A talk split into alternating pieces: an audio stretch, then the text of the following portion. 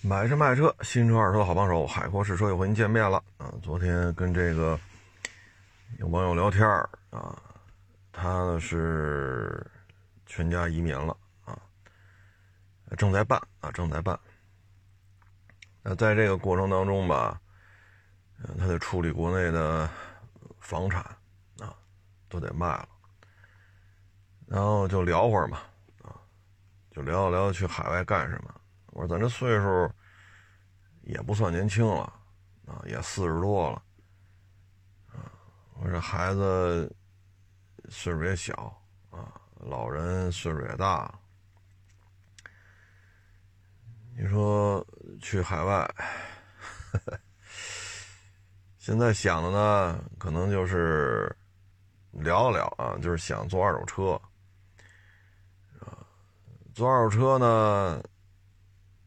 之前吧，这想法就是什么呢？就是在当地找，啊，找，然后看哪有便宜车源，去一趟，然后把车收回来，加点钱，拾掇拾掇卖，啊，这是一。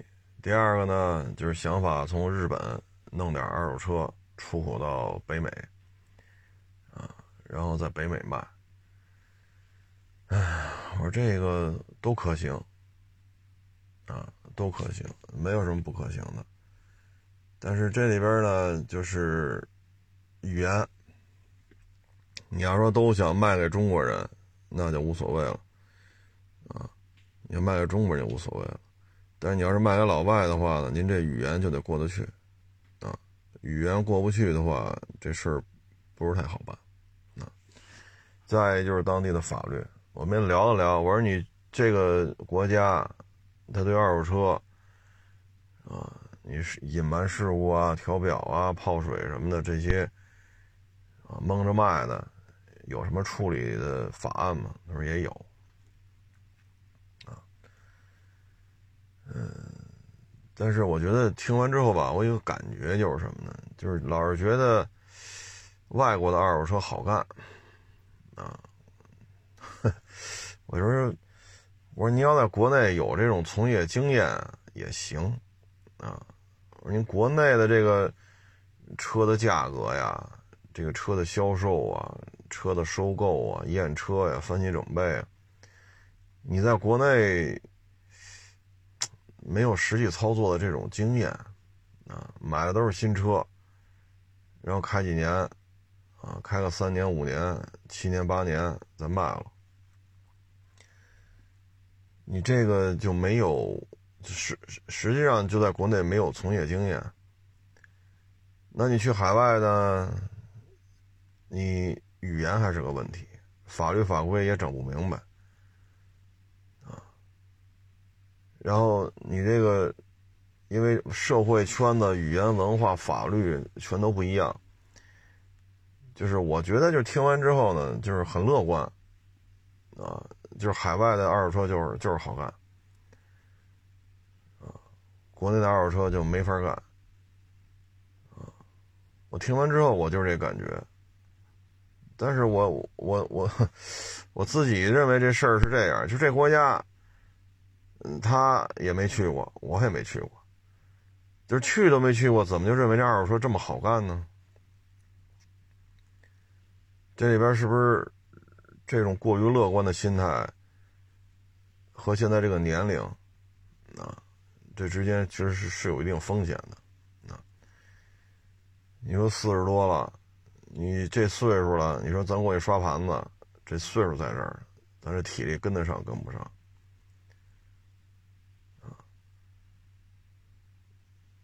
你 你在国内找工作，那福利待遇这个那都挺好的。但是你去海外不见得就就能这样。你海外挣钱的，当医生、当律师，对吧？这肯定是挣钱的。但是咱都四十多了，咱学的也不是相关专业。你就是说你学的是相关专业，你去那边也得重新考那边的相应的这些证书之类的。人那边要不认的话，不还是白搭吗？你还是干不了。再说四十多了，你再学几年，五十了，所以有时候我觉得现在，就这个二手车呀，在任何一个国家，它都是三个战略环节：能不能把车弄了，能不能把车卖掉，然后就是车况的把握。这三点战略的要素啊，在任何一个国家都是很重要的。特别是像北美地区，这法律法规已经是极其的繁杂了，啊，咱们又不是学法律的，啊，所以我听完之后觉得，哎呀，就我的感觉就是什么呢？只要能移民，就是欢天喜地，啊，就是走上了康庄大道，我这心情能理解，是不是？这边家长全都变卖了。这时候你再说移民是错误的，移民过去不好，那不是自己打击自己吗？但是这种过于乐观的心态吧，这也值得商榷。啊，你像德刚，就在日本倒腾二手车，那也遇见这种胡搅蛮缠的，你怎么处理啊？你看他那个去他店里试车，试车这个那个。结果呢，在那客户试车的过程当中，还把他的车给撞了，啊，伤了门呀、翼子板什么的。但是监控拍的很清楚啊，你这一拐弯，从车从他那个德刚的那个自己的那个车位上，就是在售车辆嘛，他不租的车位嘛，从那车位出来的时候，边上有一墩子，那车咣当骑上去了，然后咣当再掉下来，你这很明显就是撞了，然后车上只有一个人。就是这个买车的客户，你找他要赔偿吧，不搭理你，电话不接，微信拉黑，爱哪告哪告你，态度极其蛮横。你这事儿你怎么处理啊？你包括隐瞒车祸，你你怎么办？德高那边也都遇见过这个。你在哪干二手车都是很复杂的，因为二手车不论在哪个国家，它都是一非标产业。你说麦当劳、肯德基，啊，那只鸡什么品种的鸡，啊，公的、母的，养几个月，啊，这腿儿怎么怎么给它剁下来，是吧？怎么保保存？怎么运输？用什么样的油？油温多少？这鸡腿下油锅之前蘸什么料，是吧？炸多长时间，油温多少，炸多长时间，出了锅之后多长时间之内必须卖掉，不卖掉就扔。这些洋快餐它是可以做到标准化的，但是二手车有标准化的流程能传到咱们国家来吗？所以这里边呢就是过于乐观了啊！你在国内都没有从业经验，你看德刚家里上一辈就是修车的，他在国内也是修车的，他去日本又修车。等于他们一家子都是修汽车的，人家对汽车的原理啊很了解，啊，拆了装，装了拆，那跟我们这拆装就不是一个层面的。人家是把变速箱拆了，再把变速箱装上，这个比我们拆装的含义就完全不一样了。那就这样，还隔三差五遇见这个较劲的呢，你说你你你你一个人动人家车，你呱唧骑到墩子上去了。然后呱唧车又下来了，什么都不说，把车往那一放走了，视频监控都调出来了，电话不接，微信拉黑，一分钱不赔。要不这车你买走，是吧？你愿意怎么修就怎么修，你你按照咱时间说的价格你买走，你你自己开，你把我车撞了，咱就不说买卖了，你就是你借朋友的车。你把车撞成这样了，你不得跟人说说说，是吧？是是赔你点钱啊，还是怎么着？走保险，人家说走保险，那你是不是也得跟人赔道歉呢？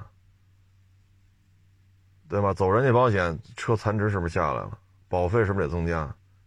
然后人家车是不是几天之内动不了？你撞撞撞的翼子板呀、门呀都给人撞坏了，那最后不也得报警吗？让日本警察出面来找这个中国的这个也是中国人，也是中国人啊，来找这个中国这个就所谓的网友吧啊，你这些问题都是存在的啊，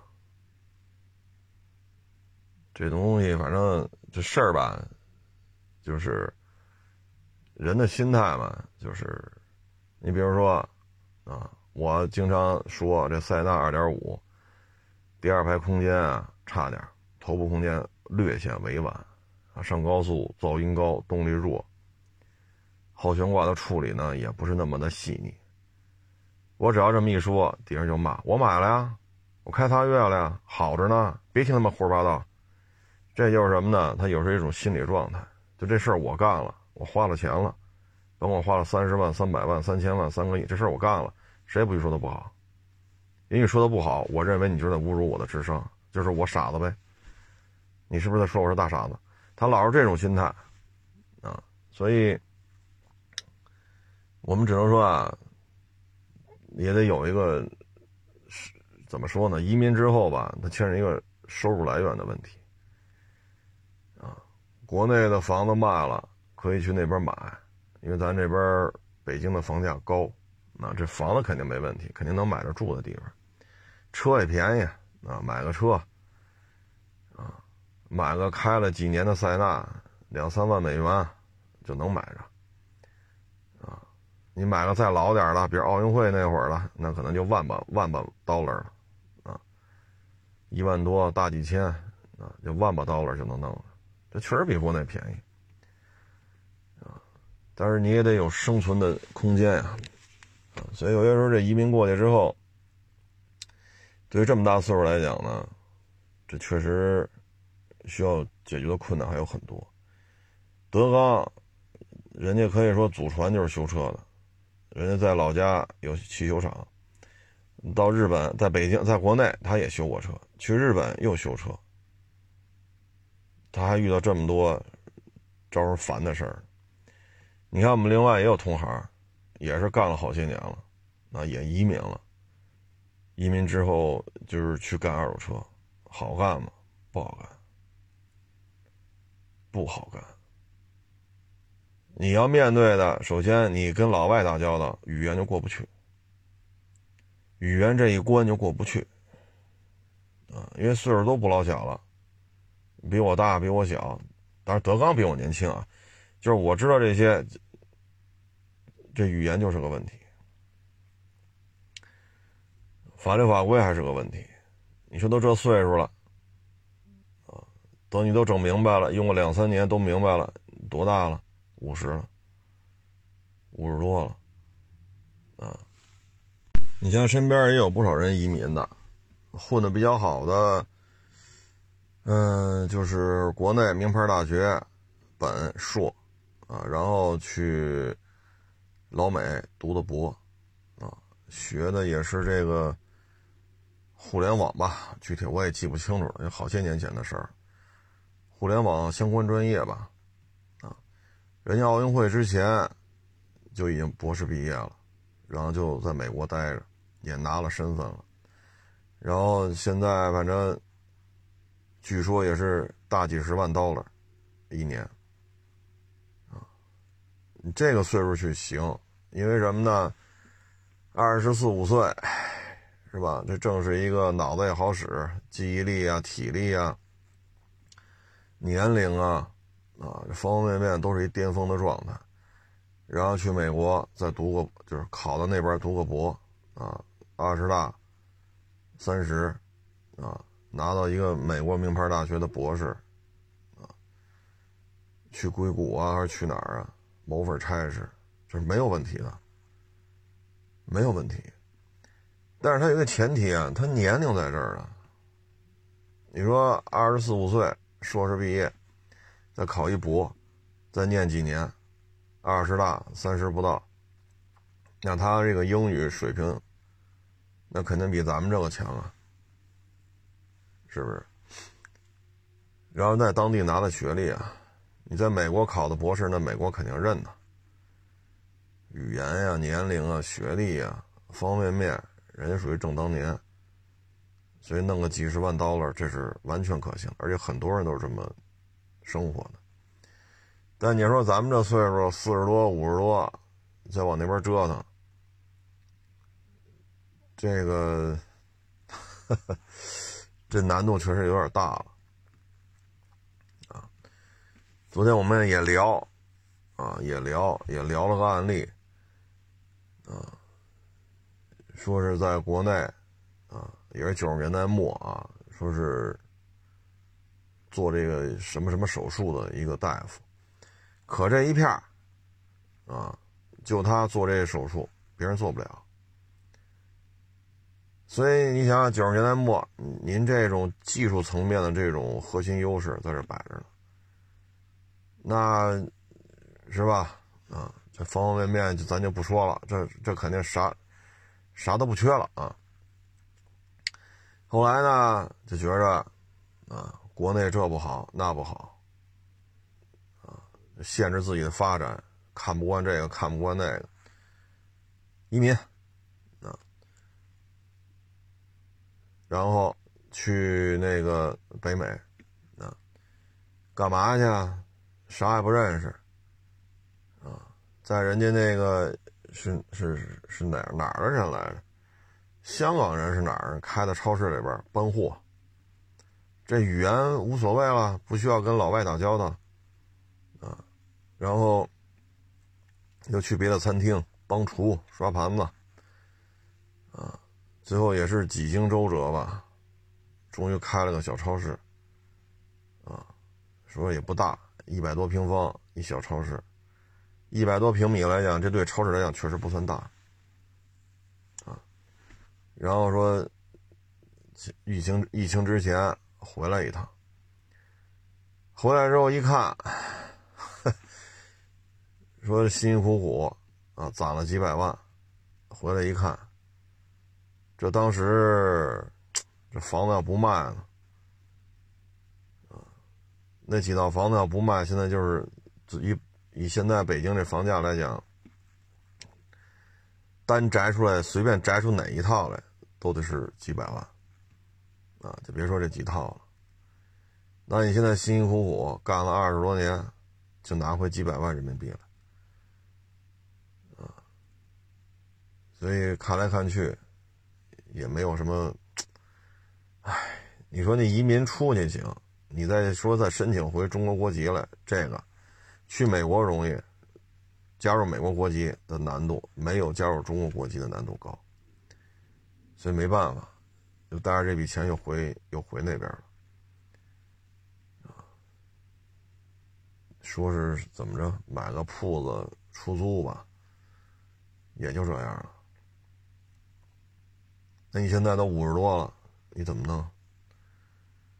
所以我认识的啊，去海外的基本就是二十二、二十三，大学毕业往那边考，考个名校，或者说硕士毕业往那边考，考个学校，考个博，啊，然后就可以在那边生活，因为你学历、年龄、语言方方面面你都有优势。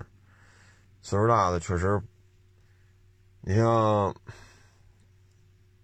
零零几年来，也算是远房亲戚吧，把这房子都变卖了，凑了几百万，投资移民去了，去了之后也是开超市，一两百平米，啊，干到疫情前吧，又回来了，后来还请我们吃饭呢，啊，我们以为是回来光宗耀祖来了呢，后来一聊也不行。哎呀，他说他们这些，这个，那个超市什么的，竞争压力太大，啊，买卖不好干，啊，说又想回来，回来吧，当时把这房子卖了，现在六七万一平，当时一套卖了几十万，现在一平米六七万，是挣了几百万，拿回几百万来了啊。但是，啊，最后也是到处到处转，啊，北京啊、深圳呀、南京啊、上海啊，就这几个城市来回看，看看哪儿买套房，找点事儿干，还是想在国内养老了，啊，所以有些事儿吧，我们建议呢，就是我个人建议啊，说您今年二十二、二十三，或者您二十二三。国内的大学毕业，二十四五硕士毕业，说你在国内有个两三年、三四年的工作经验了，这时候你觉得想出国，那这个行，可以考，对吧？二十七八岁去考，考个海外的是是什么什么什么学校，念完之后也就三十一二岁，啊，你也不会有太大的年龄上的负担，啊，这是可以的。但是你要说其他的岁数吧，这难度确实太大了，难度确实太大了。现在这个怎怎么怎么理解呢？就是说，唉，有的呢，我所知道的，有的去参军了，啊，到那边就参军，参军之后拿个身份，这不是快吗？相对。便捷嘛，但是呢，这个政策有时候它又不稳定，有的呢去参军了，参军之后没给你身份，啊，然后呢，为了加快自己入籍的这个诉求吧，又在那边胡说八道，啊，骂中国，骂共产党，骂一溜够，为了加快自己这个入籍的速度，提升一些印象分之类的，但是呢。由于种种原因，最后这名额收缩了，没办成。那这时候你就根儿尬了，你去那边的签证到期就必须走，那你在那边又胡说八道，那这边可能让你回来吗？对吧？那你回来你怎么弄？你这白纸黑字都写着呢。所以各有各的难处，啊，各有各的难处。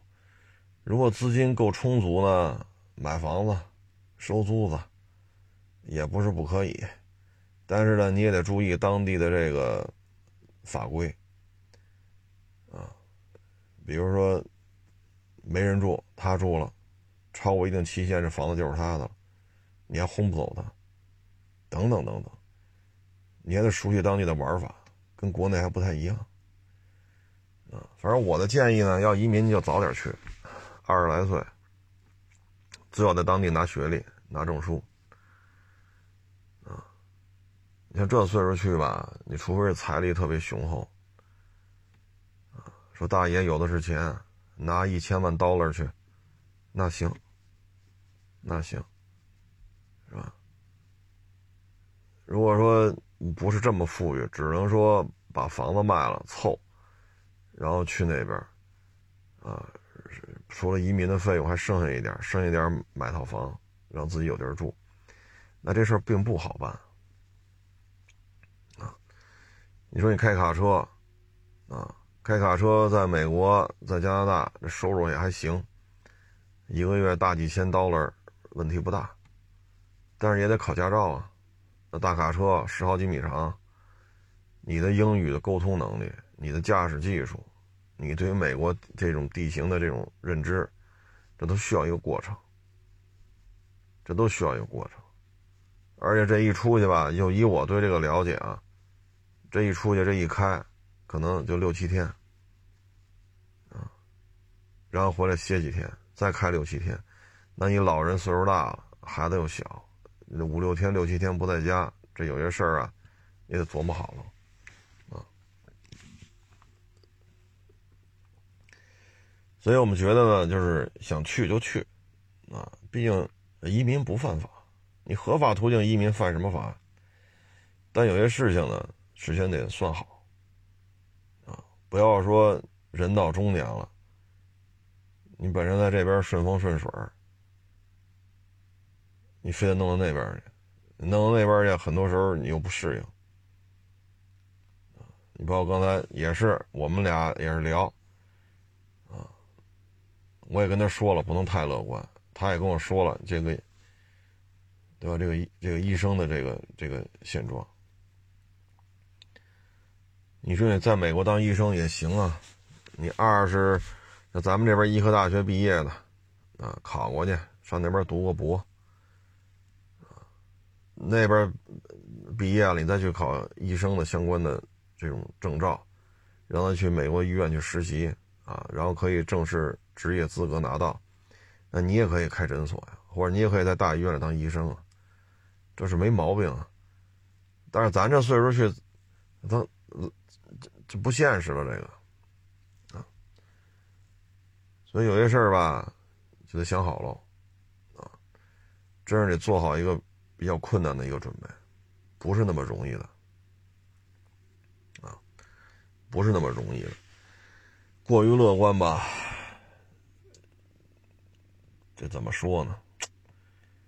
嗯，反正你在海外，你说收车，你得有渠道。你说从日本弄，那日本的二手车很多啊，很多很多。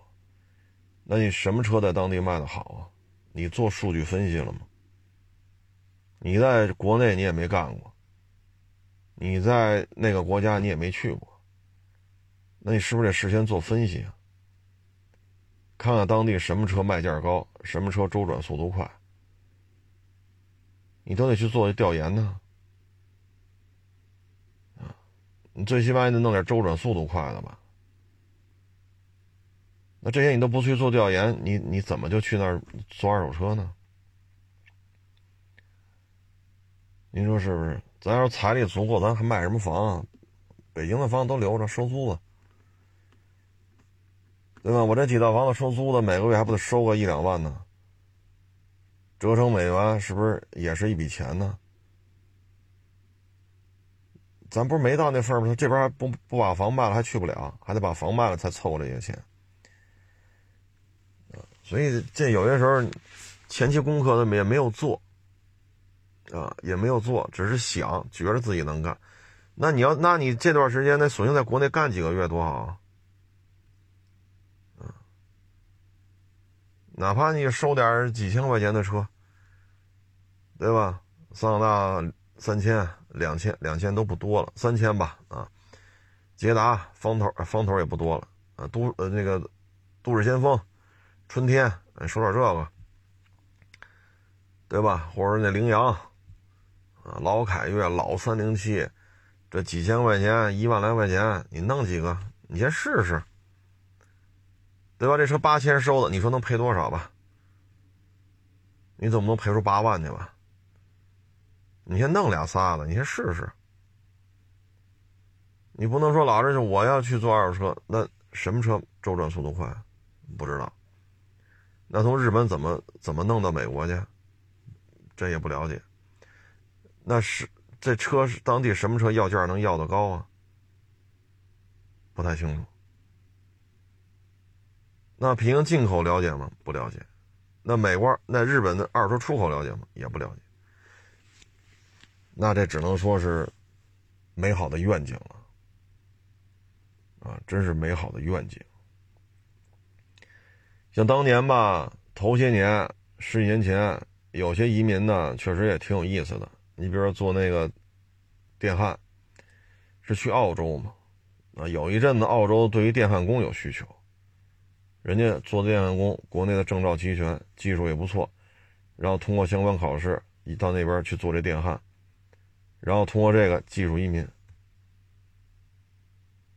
大家也知道，西方这边人工费特别的高，那电焊这属于收入比较高的，就像刚才说那卡车司机似的，一个月大几千 dollar 是可是可以预期的收入。那就做电焊呗。那最后在在澳洲，那也买了大别墅了。当然，那边房子确实跟国内房价也不是一回事啊。啊，几间卧室、客厅，几个卫生间，啊，前面带花园，后边带花园，确实有这样的案例。啊，但是咱你说咱会电焊吗？我小时候干过电焊，但是现在怎么用我也忘了。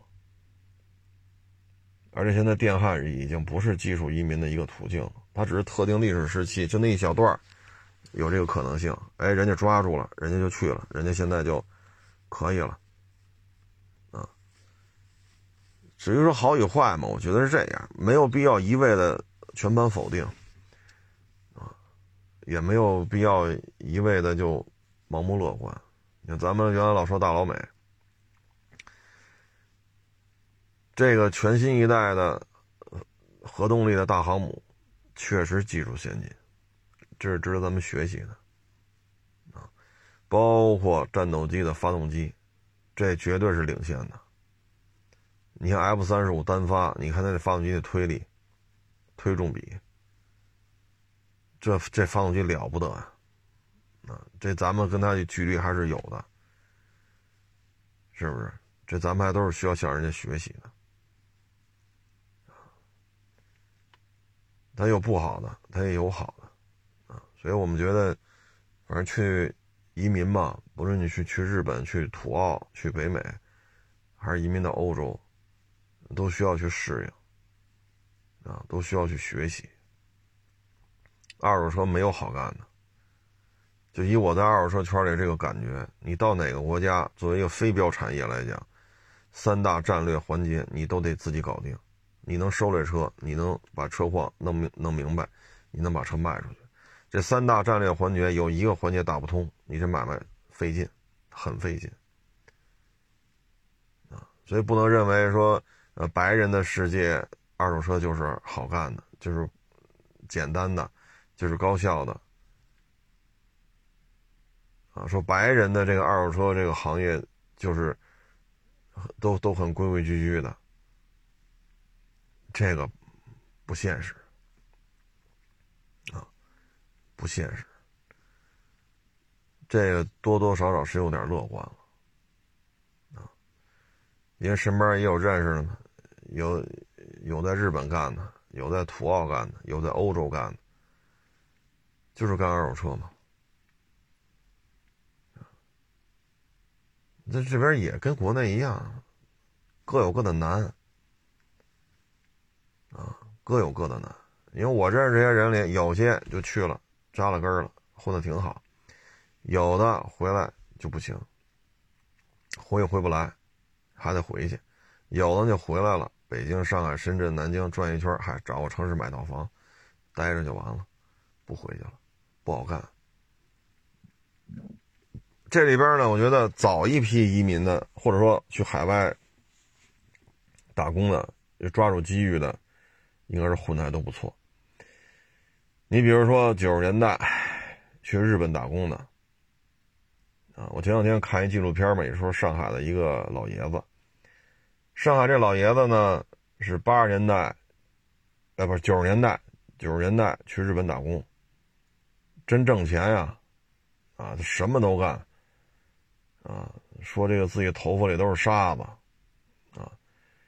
每天就是天亮就去干，一直干到天黑，就是为了挣钱，啊，吃了好几年的苦，啊，这在日本就各种嗨就不说了，这。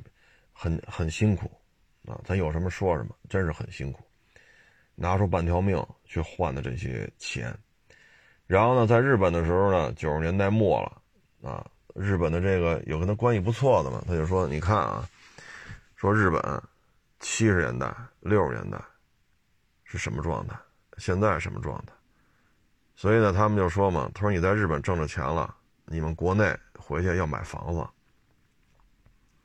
车，你看日本的车有多多，你看日本的房子没有车多，就给他讲日本房产的这个这，哎，他觉得有道理，啊，他说你别看你们中国大，但是核心城市就那么几个，你将来可能经济发展的这种带动点就这几个城市，他说你这又是上海来的，北边是北京，南边就是上海，啊，可能。你们的国家还要把深圳要做一个试点，要开放什么的。他说就这个，那你你回上海，这些钱就别别乱花了，买房。所以呢，他当时其实也没拿回来多少钱，就小几十万，啊，具体多少数我没记住，好像二三十万吧，啊，就拿回这么点钱了。啊，现在看这还买房呢，吹呢嘛。但是九十年代末，这些这钱就值了钱了，然后回来就买。啊，当时上海的房子有几百的，有一千的，他就买。两千年回来吧，哎，是两千年好像就开始买。啊，到后来他就发现，这个不应该全款买啊，然后全款买的房子卖了，这不是已经升值了吗？这钱就相当于翻番了，翻番之后卖，卖了再去做分期，一套房子变几套啊，然后再租出去，租出去之后。再想办法再凑点钱，不行借点钱再去买，然后拿那房租抵这个，等等等等等等。他说：“你看看现在，在上海，啊，这几套房子半个亿，啊，大几千万了，啊，就收点租金就够了。那现在一聊，这岁数也大了，啊，岁数也大了。那会儿回来的都是赶上好时候了，但是呢，也有的回来就挥霍，也有的呢，就是国外怎么挣的钱，国内还想再接着干，这是不现实的。”你看，我零零四年、零五年吧，也是跟一哥们儿聊，他们家一亲戚，当时是九十年代中期，好像是去德国开的餐馆，可挣钱了，可挣钱了。说当时拿回来两百万，那会儿还没有欧盟呢，那会儿呢拿回来两百万德国马克，这可是真是一笔巨款了，啊，说。不在德国干了，还是落叶归根，回北京干吧。结果他没在国内干过餐馆，去德国是刷盘子起的家，在德国了解的德国餐饮业，然后在德国干成了事儿了。回来之后，你没在国内干过呀？哎呀，就别提了。两百万德国马克，不老少钱吧？最后也没怎么着啊。其实那会儿呢，你看现在想，零四年、零五年，啊，说你在国内，他说你看看，这是他是两千年是什么时候回来的？说你看看现在，这饭馆开的也是，哎，半死不拉活，很多他都不适应，很多他都不适应，啊，跟各个管理部门有很，因为饭馆嘛要接受很多部门的检查管理，他不适应。啊，是调料的采购啊什么的，包括这菜品的口味，他也不适应。德国人认可的中餐和中国人认可的中餐不是一回事儿。最后说干了那几年赔，半死不拉活。其实你按当时的想法呢，你两百万德国马克，你要是九九年、两千年，你要回来这点钱，哎呀。两千年要两百万德国马克，什刹海边上的这个四合院，是不是可以理解为随便买啊？是不是可以理解为有多大个买多大个的啊？所以，由于这也是一个选择的问题啊。零四年、零五年那会儿，听我们哥们儿说嘛，他说：“你看这饭馆开的啊，我们家那个是他就是什么来着？我们家亲戚这不不满意，那个不满意。”啊，这个不认可，那个不是。他说：“哎呀，他说在德国，他认为应该跟德国那样，但是中国是中国，德是德，他这买卖做的就很不适应，很不适应，最后也是赔钱。啊，这这么多年过去了，后来他们家这怎么着就不了解了。所以有些时候吧，你说二手车也好，小超市也好，餐这个餐饮业也好，不是那么好干的。”啊，换了一个国度，法律、习惯、消费口味这个那个，语言都不一样，难度还是很大的。啊，你像德刚在日本能干二手车，那是因为德刚在日本，包括学习、上学啊，然后拿相关的资格证啊，用了差不多十年的时间，语言关。法律法规、学历、资格证，这些都解决了，十年，这才开的汽油厂和二手车行。你说容易吗？但是德刚确实年轻啊，你让他五十岁去，他也不折腾了，是不是？因为德刚他年轻啊，他的这耗了十年，他才他耗得起啊。你说咱这岁数耗十年，我勒个去，那家待着吧。啊你体力呀、精力呀、脑袋瓜子这个记忆力呀，这都老了就是老了啊。说到这个吧，我给大家分享一个电视剧。嗯，昨天回家，正好家里人看的回放嗯。现在这个它不有那个回放吗？中央八啊，中央八那叫什么来着？神秘而伟大？哎，不对。伟大而隐秘还是什么来着？是伟大而秘密？嗨，我也忘了，反正就是中央八 CCTV 八演那个，就是一个小伙子啊，那里边还有那谁呢？大碗娱乐那叫何欢，他也在那里边也演啊。嗯，我想想啊，是是伟伟大而神秘啊，反正就那么个片子啊，是解放前的事儿。那小伙子呢叫顾耀东，好像是。是名牌大学法学院第一名，啊，大学毕业呢就考的那个旧上海的那个警察局，啊，总局当警察，啊，我看了有两集，啊，看了三集，啊，看了回放，我觉得这有点意思，啊，这有点意思。第一集呢搂了几眼，好像是第一天上班迟到了，啊。被人家给轰出来了。第二集看了看，好像是，呃，好像是去查户籍，因为不招人待见嘛。第一天迟到，然后去查户籍，要抓一小偷。第三集呢，就是嗯，好像抓小偷吧，抓错了，正好人家呢在那儿抓一个共产党的。接头，结果呢，他非抓一个偷了两条咸鱼的小偷，跑到饭馆里叮当五四一顿打，然后就没抓成。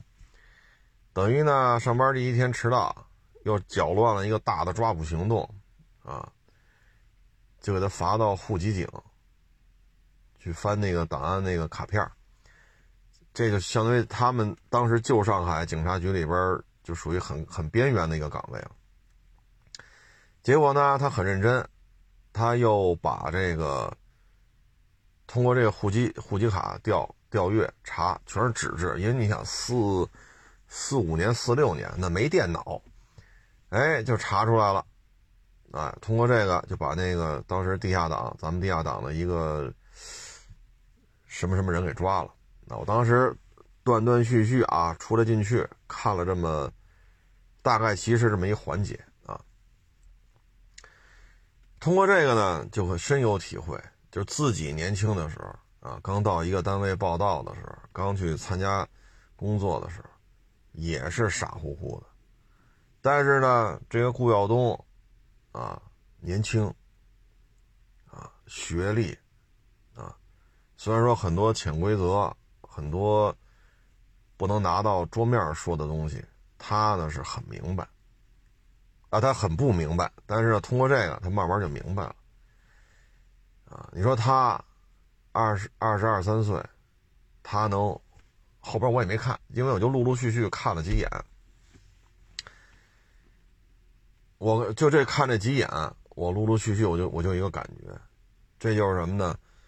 年轻是资本，因为你体力、精力、记忆力确实好，二十二三岁，这可不就是。是吧？